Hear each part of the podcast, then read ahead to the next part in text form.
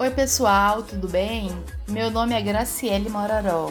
E eu sou o Jim Miller.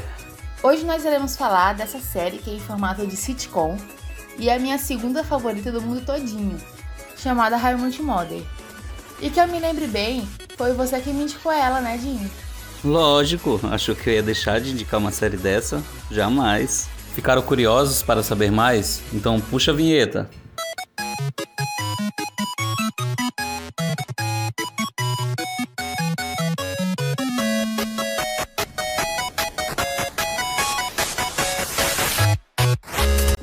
Com um enredo humorístico, misturando romance e drama, ideal para aprender você na frente da telinha e deixá-lo com a pulga atrás da orelha para descobrir a pergunta principal.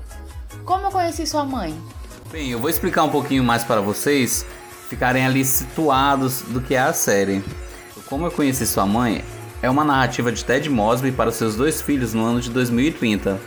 Ele contando ali sua história de como foi que ele realizou o seu sonho, que era encontrar o amor da sua vida, casar e ter filhos. Busca que começa em meados de 2005, após seu melhor amigo Marshall pedir sua até então namorada Lily em casamento.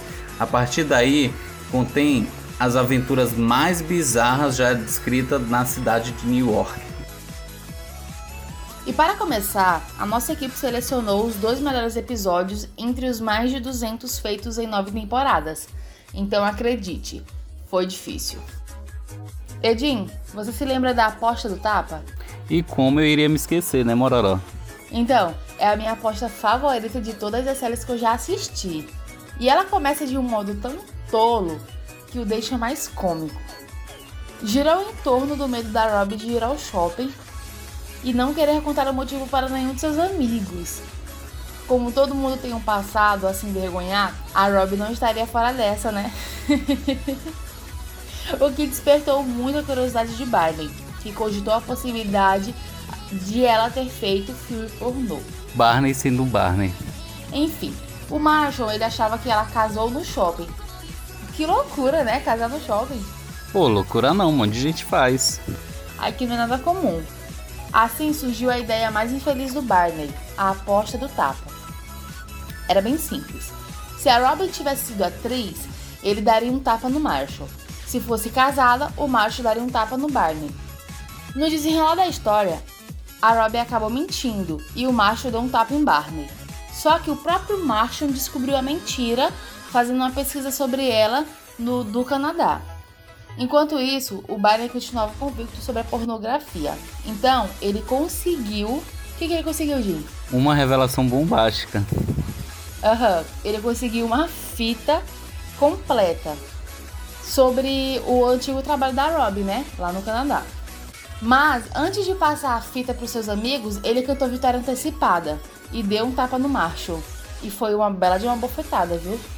Enfim, é, quando ele passou a fita, descobriu que na verdade a Robbie ela, ela era uma cantora teen que cantava em shoppings.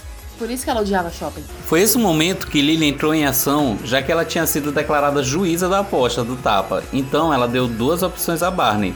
Ou ele deveria 10 tapas naquele exato momento, ou ele poderia levar 5 tapas em qualquer momento, até a eternidade.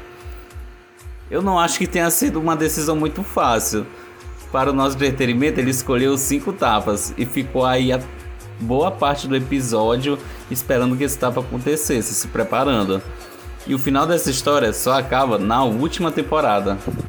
Rapaz, e se a gente fizer uma aposta dessa? Bora, o primeiro tapa é meu. Eita! Agora eu vou falar de um episódio que me ensinou um modo de tratar momentos únicos e eternizá-los com carinho. O nome do episódio é Noite Perfeita, em que todos os amigos eles vão para um casamento é, e o Ted ele já é apaixonado pela Robbie desde o primeiro episódio, mas ela é muito relutante com sentimentos e fazer ele acreditar que não é recíproco. Então, ele vai no casamento sem acompanhante e acaba conhecendo uma garota que propõe algo bem inusitado. Que eles tenham um encontro perfeito e que não troquem contatos nem sobrenomes. O que acontece naquela noite, fica naquela noite. É basicamente isso. Tu teria coragem? Já tive até demais. É, a proposta é muito boa. Então, Só que há uma outra história paralela no episódio, que é o bolo perfeito. Marshall ele fica louco pelo bolo que comeu no casamento e ele faz o objetivo de vida descobrir de hoje a confeitaria.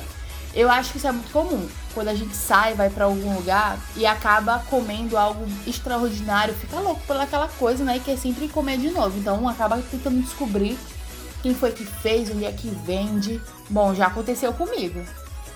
Mas antes que ela decida, a noiva liga e diz que Vitória não estava na lista, pois ela tinha feito bolo.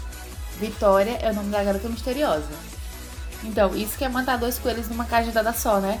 Porque descobriu quem é a garota que o Ted ficou apaixonado e descobriu quem fez o bolo. Bom, a Robin, ela acabou não se declarando naquele episódio. O Ted foi atrás da Vitória na confeitaria. Eles se beijaram e o que acontece depois disso, eu acho melhor vocês irem assistir para descobrir. E vale muito a pena assistir a série. Ela foi criada por Carter Base em 2005 e transmitida pela emissora CBS. E galera, nosso podcast fica por aqui. Até logo. Esperamos vocês para mais apps como esse. Valeu!